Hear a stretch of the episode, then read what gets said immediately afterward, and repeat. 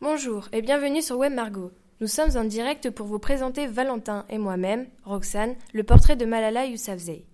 En effet, c'est une militante pakistanaise des droits des femmes née le 12 juillet 1997 à Mingora. Malala représente un symbole de la lutte pour l'éducation des filles et contre les talibans. Le 9 octobre 2012, elle est victime d'une tentative d'assassinat dans laquelle elle est grièvement blessée. Elle est transférée vers un hôpital au Royaume-Uni le 15 octobre. Cette attaque conduit à une médiatisation internationale de Malala. En 2014, âgée de 17 ans, elle obtient le prix Nobel de la paix avec l'Indien Kailash Satyarthi, ce qui fait d'elle la plus jeune lauréate de l'histoire de ce prix. Malala Yousafzai se fait connaître du grand public début 2009 à 11 ans, par son témoignage intitulé Journal d'une écolière pakistanaise.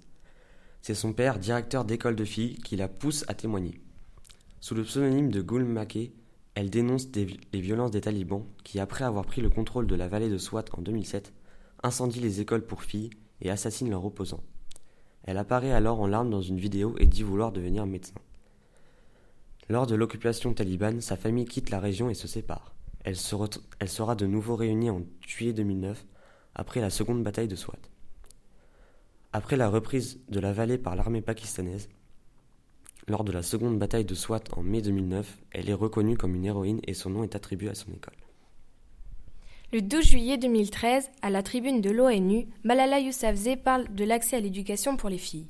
Elle y déclare notamment que les extrémistes ont peur des livres et des stylos. Le pouvoir de l'éducation les effraie. Dès 2013, le quotidien Le Monde souligne que Malala Yousafzai est devenue une véritable icône en Occident.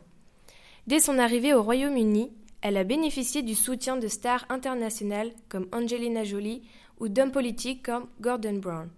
Son livre Moi, Malala, je lutte pour l'éducation et je résiste aux talibans est lancé dans 21 pays.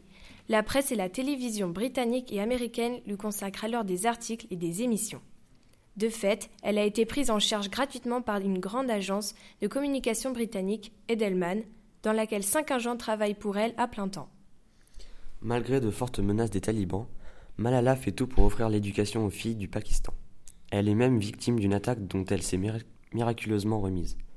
Elle est consciente du danger. Pour son jeune âge, elle fait preuve d'un immense courage et croit en elle et en son combat.